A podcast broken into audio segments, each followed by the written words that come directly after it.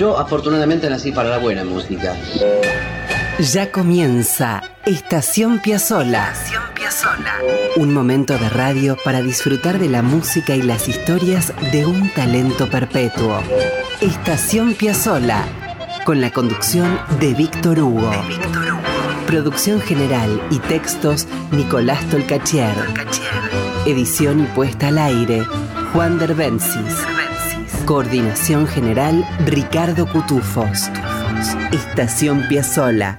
La vida y la música de un genio infinito. En Radio Nacional, la radio pública. La gente empieza ya a entender nuestra música y eso es lo que más me satisface. Esto es Estación Piazzola. Bienvenidos amigas, amigas. Llegamos una vez más a la estación Piazzola, un andén universal, lleno de música, de encuentros, de poesía, de bohemia, de historia. Una hora nos vamos a quedar aquí para pensar y disfrutar acerca de todo lo que Astor Pantaleón Piazzola le propuso al mundo.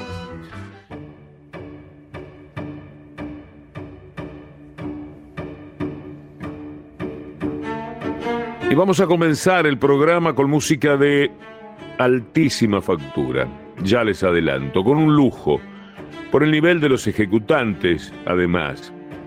Eh, algo que impresiona, ya van a ver. Nos encontramos con un conjunto alemán que se llama Los Doce Chelistas de la Orquesta Filarmónica de Berlín. Efectivamente, eh, como suponen y como lo explica el nombre, es una reunión de chelistas emergentes de la Filarmónica Berlinesa que tiene fama de ser la número uno, dos o tres del mundo. Y se reúnen por afuera de la orquesta desde el año 1972. Esto sucede con todas las orquestas, se arman tríos, dúos, eh, que, sextetos, pero este es muy especial, muy conocido, actuado en Buenos Aires. El personal del grupo ha cambiado a lo largo de los años, por supuesto. Algunos se jubilan, los colegas más viejos también se van, pero siempre se garantizó la continuidad y la renovación, y está el estilo. Los doce chelistas de la Orquesta Filarmónica de Berlín se juntan y ¿qué hacen? Tocan Piazzolla. Hasta tal punto es así que grabaron en 2016 un disco que se llama Hora Cero. Nombrar a los doce sería mucho, pero vamos a, intentarlo. Lo hemos hecho con tantos equipos del mundo, porque me parece que darle el crédito que corresponde a cada músico siempre también es parte del respeto que se merecen. Les voy a nombrar a 13, porque hay un suplente. Luis Quant, Bruno Delepeller, Rachel Heller Simcock, Christoph Igelbrink, Solène Kermarek, Stefan Kongs, Martin Lohr, Olaf Manninger, Martin Menkin, David Rinker, Nikolaus Romisch, Uladsimir Sinkevich y Dietmar Weber. Las disculpas a cualquiera que sepa alemán por la pronunciación va de suyo. Los doce chelistas de la Filarmónica de Berlín se sostiene ya prácticamente como una institución. Cuentan por allí que ellos vinieron a consumar un sueño de Pablo Casals, nada menos, que quería tener una formación de esas características. Quiero que escuchen la versión que han hecho los doce chelistas de la Filarmónica de Berlín del tango de Carísimo.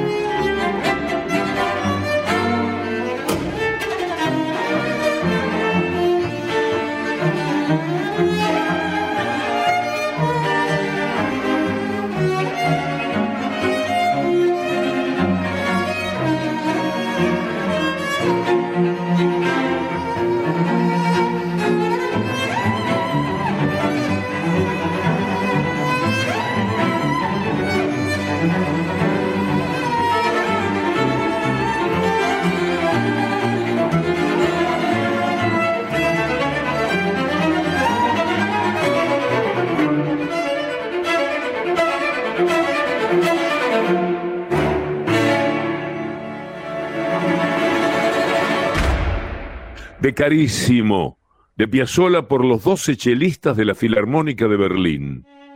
Visiten la página web de estos músicos. De vez en cuando hay que darse un trabajito que por otra parte es muy provechoso. Hay que saber inglés o alemán. Pero ahí está, por lo menos para verles las caras. La dirección es www.die12chelisten.de. El 12 va con número. Les cuento que tanto cuando interpretan música clásica como cuando hacen jazz, tango o música de vanguardia, el público queda invariablemente fascinado por el enorme abanico de timbres que estos 12 músicos son capaces de producir con sus violonchelos. Hay una combinación de seriedad y también de humor y de profundidad y ligereza que hacen que su música llegue fácilmente a todos los públicos. Ahora vamos a escuchar, y lo van a ver, Caliente de Piazzolla.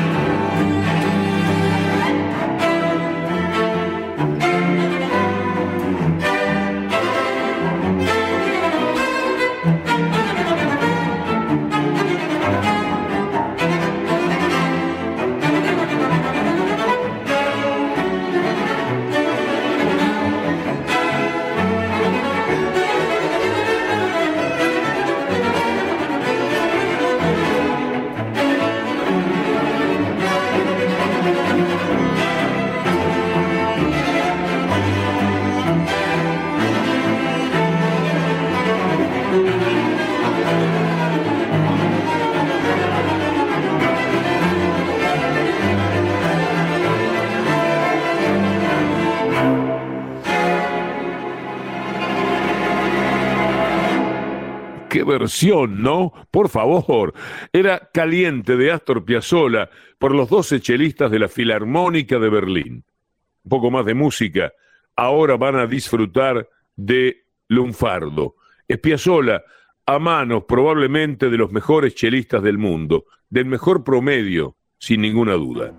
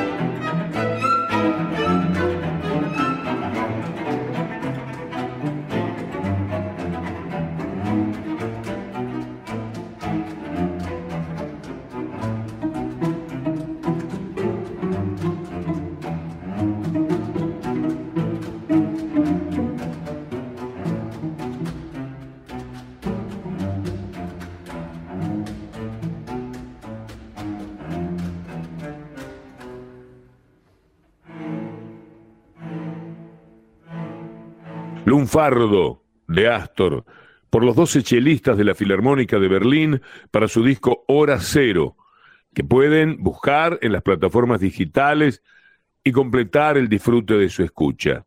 Sí, siéntense a, a escuchar música. Y volvamos nosotros a eso en los términos radiales. Ojalá la radio y este programa sirvan para promover esa acción bellísima.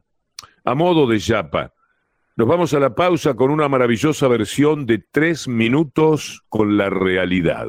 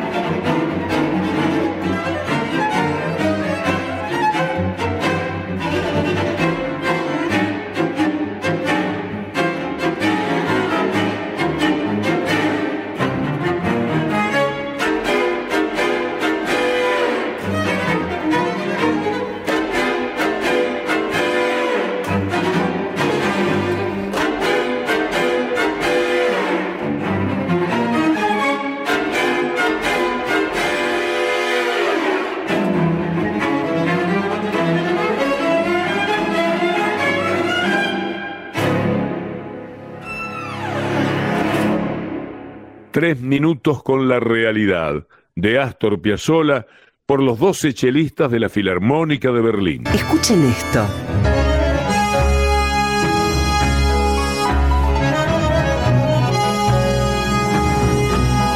Y esto.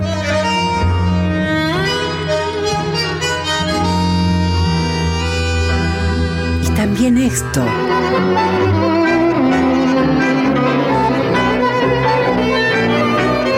Y esto otro.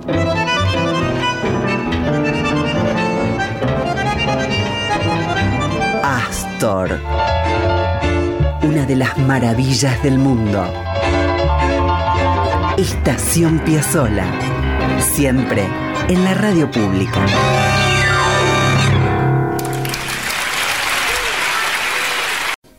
Estás escuchando Estación Piazzola con Víctor Hugo. en la radio pública.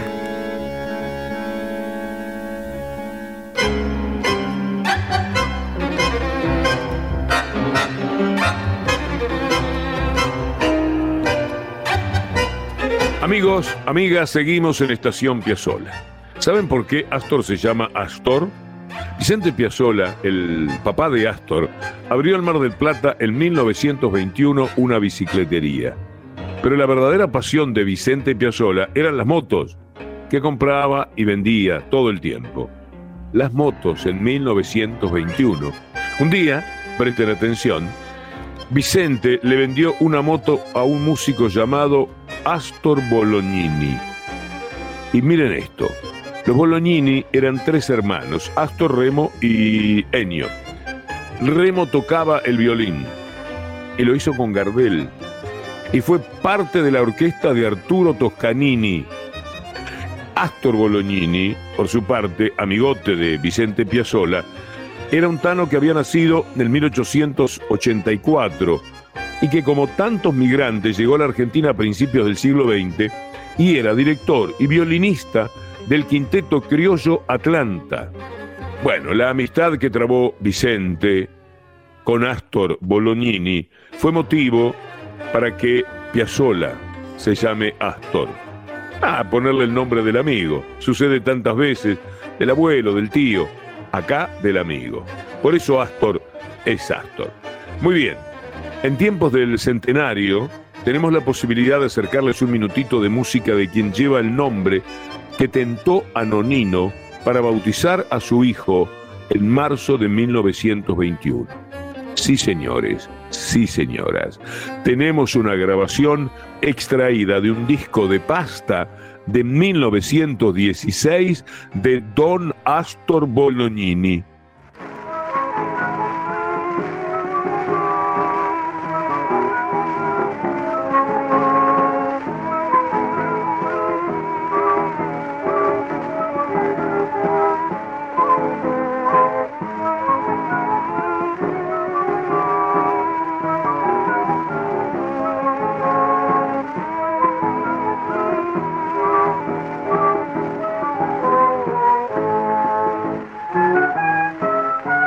Un tanguito inaugural, como ven, de esos con perfume eh, a organito. Se llamaba Tinta Verde y pertenecía, pertenece a Agustín Bardi. Sepan disfrutar de este ratito de música eh, poniéndole al oído un poco un sentido arqueológico.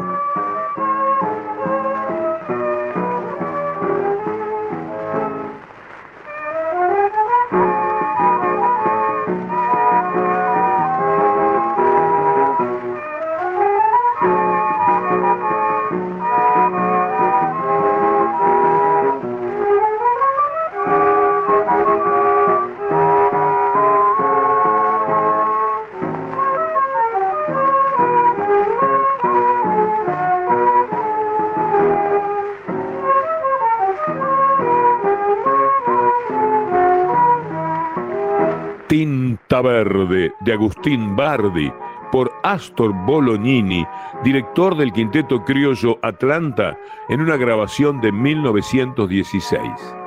70 años más tarde, en 1986, otro Astor, el que recibió el nombre, hacía esta música.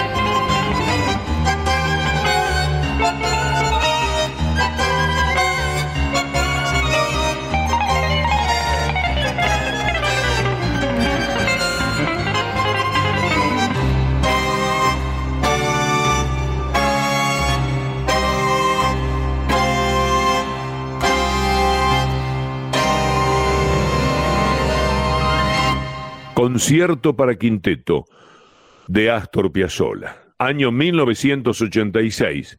Ziegler, Malvicino, Console y Suárez Paz. Lo consolidada, bella y potente que estaba la música de Astor a mediados de los 80, como ven, es notable, ¿no? Escuchen ahora Milonga Loca.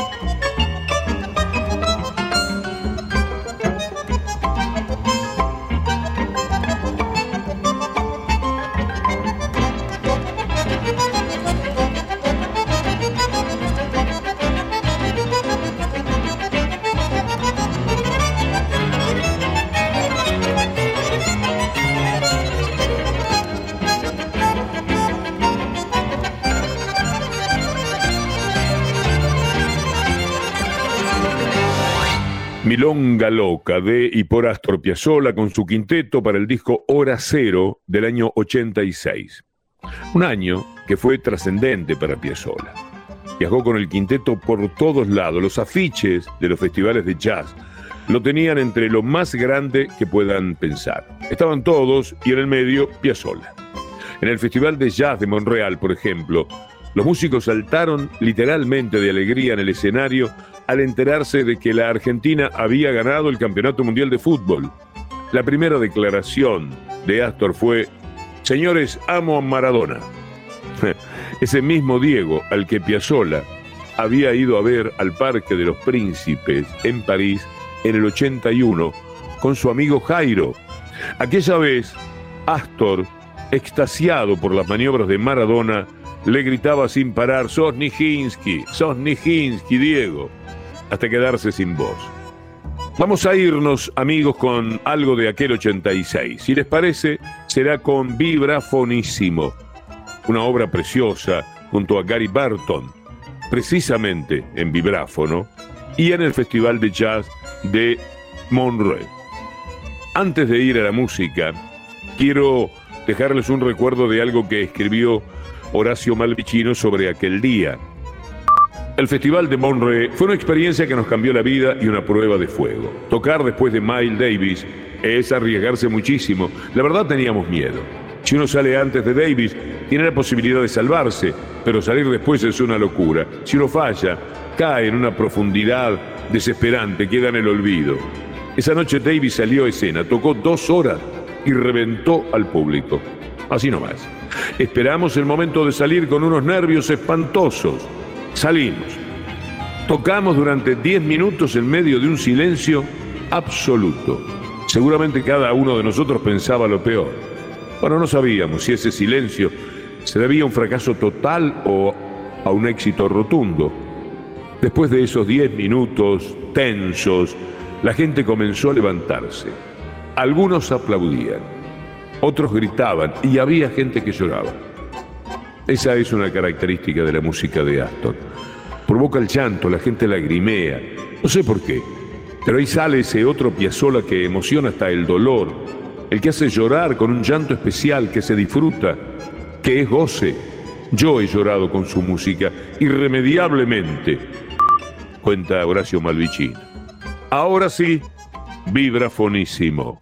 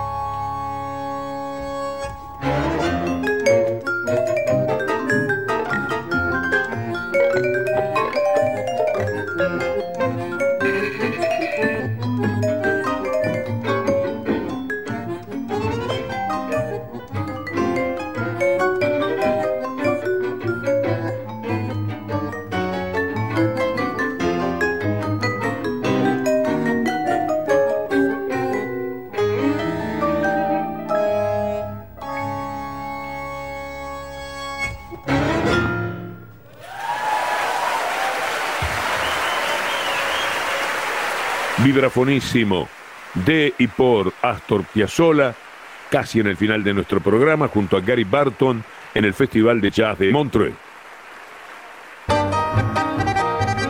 Apretó el bandoneón y estiró el tango. Quilombo. Esto es Estación Piazzola. Escribe Nicolás Tolcachier. Su música. Edición Juan Derbencis. Sus testimonios. Y con Ricardo Cutufós en la coordinación. Sus intérpretes en todo el planeta. Es Radio Nacional. Con Víctor Hugo. Y bien amigos, parte el tren Piazzola hacia otro punto del mundo. En siete días volveremos a encontrarnos aquí en nuestra estación, Estación Piazzola. Un programa que hacemos con Nicolás Tolcachier en la producción general y textos, Juan Derbencis en la edición y la artística y Ricardo Cutufós en la coordinación. La semana próxima, si Dios quiere, nos detendremos una vez más, amigas y amigos, para acercarnos a la música y a las aventuras de Astor Piazzolla. Hasta entonces,